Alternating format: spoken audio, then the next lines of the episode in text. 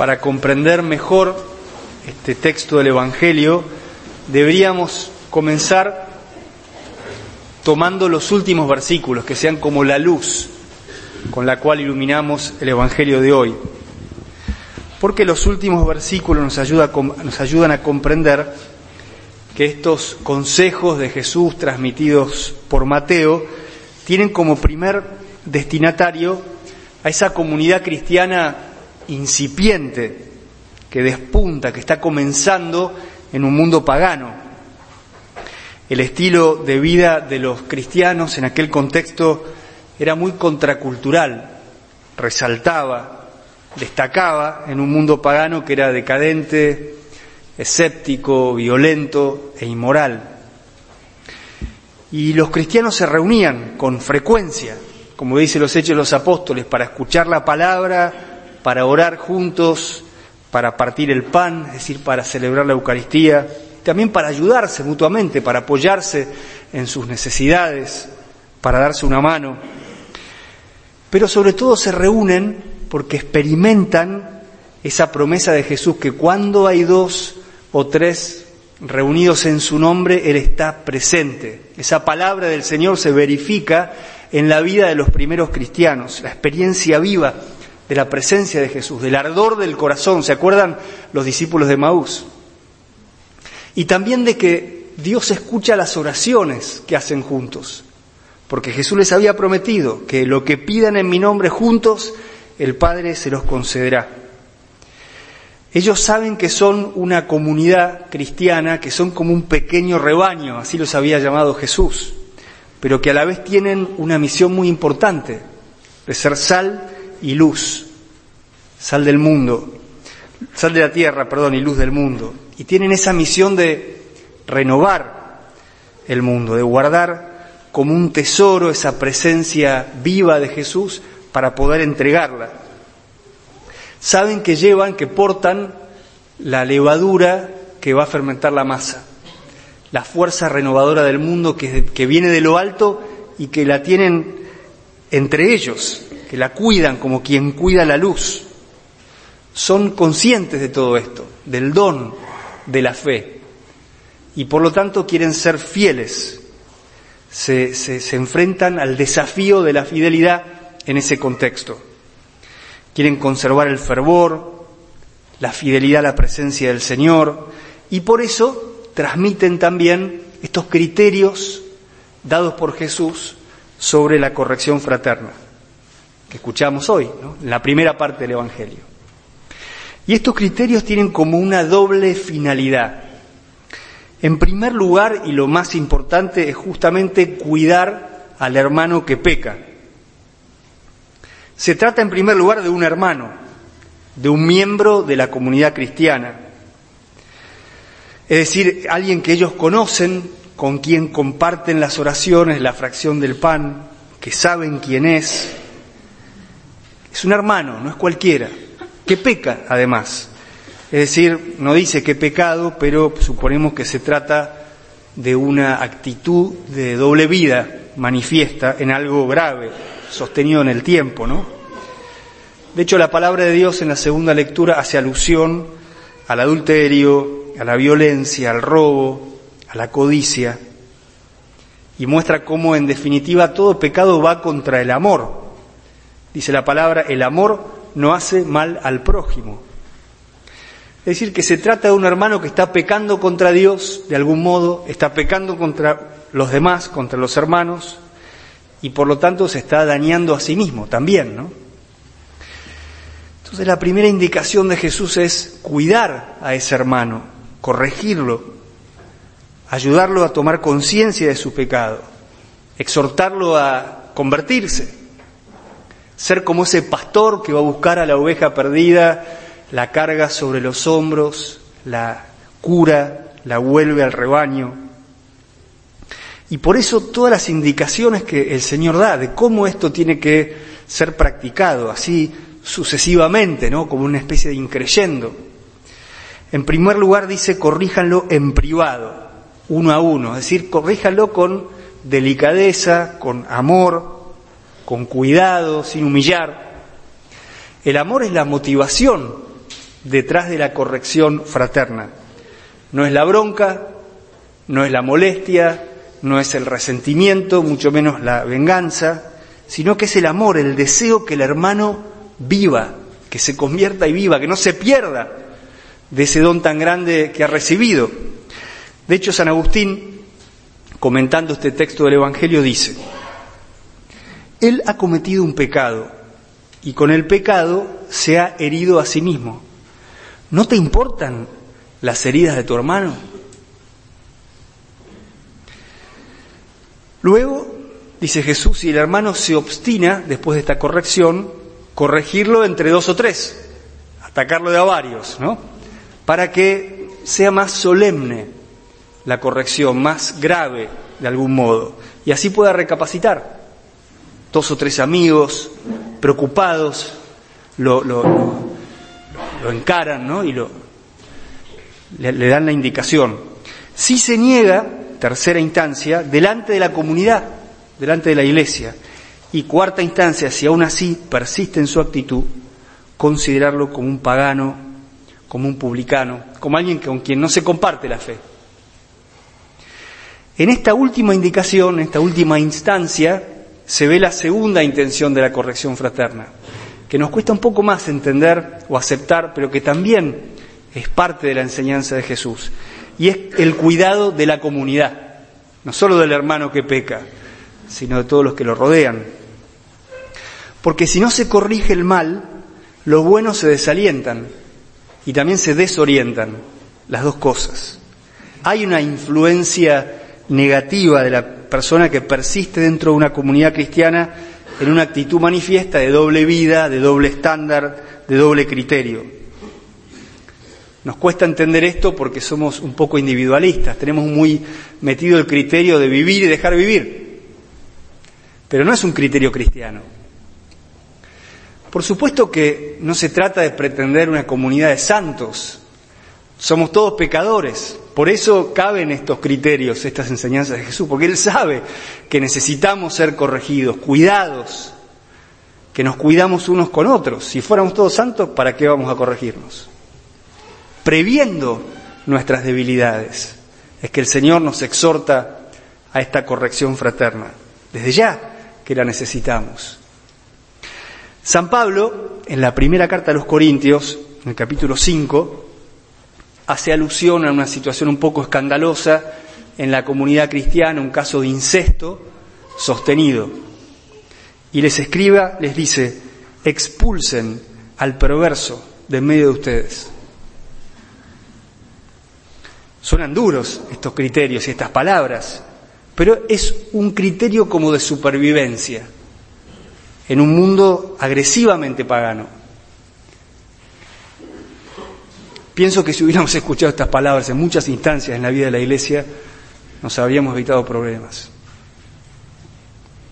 Bien, hoy en el contexto que, vivimos, estas recomendaciones pienso que vuelven a tener mucha vigencia, ¿no? Porque necesitamos una comunidad en la cual orar en común, encontrar ejemplos vivientes, modelos, renovarnos en la conciencia de la presencia del Señor, en la alegría de estar junto a Él y junto a los demás. Necesitamos levantar el nivel, levantar el criterio, el, criterio, el estándar de vida, apuntar a más. Y también necesitamos ser corregidos, una comunidad en la cual se nos pueda corregir, orientar, confrontar. También necesitamos ser alentados, animados. Como un plus, también podemos decir que cuando falta la corrección fraterna, abunda la crítica, la, maledicencia, los chismes, como una contracara. Por el contrario, cuando, cuando esto sucede, cuando una comunidad cristiana hay exigencia, exigencia en el amor, ¿no? Cuando nos ayudamos a ser fieles a la palabra del Señor, esa comunidad crece. Hace unos años conocí en Oregon un joven que era de Corea del Sur, que estaba estudiando allí, y me contaba que en, la Iglesia Católica allá en, Corea del Sur, el crecimiento es impresionante. Ha crecido muchísimo, y eso que es un país muy desarrollado, del primer mundo, pero la Iglesia crece y crece. Ese, de hecho, es uno de los países donde el cristianismo crece más rápido y más fervoroso. Y me acordé de un artículo al respecto, lo fui a leer y le leo una parte. Dice, desde 1960 al 2023, los habitantes pasaron de 23 a 51 millones. Los cristianos del 2 al 30%. Los sacerdotes coreanos eran 250, hoy son más de 5.000. De hecho, hay un obispo coreano en la Argentina. Cada parroquia tiene anualmente de 200 a 400 bautismos de convertidos del budismo. Cada año, 300 personas que se convierten al cristianismo. Muchos coreanos, urbanos, cultos, sienten que las viejas vías del budismo, el confucianismo, el chamanismo local, no encajan en su vida. No son ni siquiera religiones, sino sistemas de sabiduría humana. Mientras que el cristianismo ofrece una comunidad real, exige compromiso y participación, y es la religión de un Dios persona, hecho hombre para la salvación. Esta es una entrevista que le hacen a un párroco de Corea del Sur y dice, los conversos no son tibios, la iglesia es muy exigente y la gente responde con compromisos fuertes. Este es el espíritu coreano, o aceptas y te comprometes o no aceptas y te vas, explicó el párroco Paul Kim Bo Rock, si lo pronuncia bien. La conciencia del don de la fe, el compromiso, esa conciencia hizo que el compromiso de los cristianos en Corea del Sur fuera fuerte y eso hizo que la iglesia creyera. De algún modo, mejor pocos pero fervorosos pocos pero comprometidos que muchos tibios. Y mejor aún, muchos fervorosos y comprometidos, porque eso es lo que transforma el mundo, ¿no? Pero comienza como una piedra que cae en el agua y así se va extendiendo. Bien, ¿qué conclusión podemos sacar para nuestra vida? Pienso que de algún modo los criterios que Jesús da para la corrección fraterna pueden, mutatis mutandis, trasplantarse a otros ambientes. Están dichos para la iglesia, ¿no? para la comunidad cristiana, pero también se aplican ahí donde hay vínculos comprometidos unos con otros, donde nos conocemos, nos queremos y nos queremos ayudar. En una familia, en un, en un trabajo, en un colegio, en un grupo de amigos. Son criterios de corrección sucesiva que de algún modo se pueden aplicar. Pero para nosotros aquí en este centro pastoral, ¿cómo lo podemos aplicar? Bueno, una primera conclusión es, o propuesta es participar en un grupo pequeño, en un círculo. Porque es en el círculo ahí donde sos un hermano o una hermana para la otra persona. Ahí es donde te pueden conocer y vos conocer a los demás, donde hay vínculos comprometidos. Es en ese contexto donde soy alguien conocido, en donde la corrección fraterna se puede, se puede practicar. Si hay una persona aquí que solo viene a la misa del domingo y después ya no participa de nada más, nunca lo vamos a corregir. Ni nunca va a corregir a nadie. Va a venir a misa, bendito sea Dios, bienvenido, pero no vamos a poder practicar este aspecto del Evangelio. Eso se practica cuando hay un poco más de compromiso, no solo con Dios, sino los unos con los otros participar, ya sea en el alfa, en algún programa, o como enviado, o en una obra de misericordia, o en algún apostolado, en algún voluntariado, o quizás en otro grupo de la iglesia, que hay muchos y buenos también, pero en algún lugar donde vos seas un hermano para otros. Por eso nosotros nos proponemos, por decir un, un número, que por lo menos el 70% de los que vengan a misa los domingos participen en un grupo pequeño, en alguna instancia donde el Evangelio pueda ser vivido con más literalidad. Y así la Iglesia crece. Un ámbito donde ser conocido, conocer, orar juntos y ayudarnos, apoyarnos en todo sentido para practicar el Evangelio en un contexto que es difícil. Y la segunda conclusión es corregir y dejarme corregir. Es decir, si, si veo a alguien que peca, ya eso implica un amor, ¿no? Implica una observación. El que ama mira, el que no, no mira. Se le pasa todo por encima, ¿no? Entonces, si veo a un hermano que, que peca, corregirlo. Así, con esta gradualidad, con, esta, con este cuidado. Les propongo en esta noche implementar solo la primera instancia de las que enseñó Jesús. Las otras son un poco más jugadas. Empecemos por la primera, es decir, uno a uno. Orar por esa persona, tomarse el tiempo, purificar el propio corazón, ver si no voy a corregir por bronca o por algún otro motivo, y luego, sí, acercarme y decir una palabra técnica. Quiero hacerte una corrección fraterna.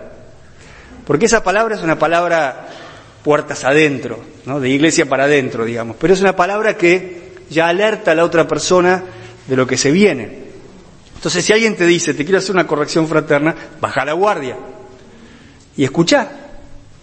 Y no respondas, no te defiendas, no des explicaciones. Decí gracias. Y fíjate, deja que esa corrección haga su trabajo, fíjate si tiene razón o no, llévalo a la oración, corregir y también animarse a ser corregido, ¿no? Bien, la propuesta entonces para esta semana es que cada uno de ustedes, de los que participan en alguna instancia más comprometida, habilite a una persona a corregirlos. Es decir, que le digan a alguien, bueno, vos si ves algo en mí, pienso que nada tan grave, ¿no? Pero, y te animás a corregirme, a decírmelo, yo me comprometo a decir solamente gracias.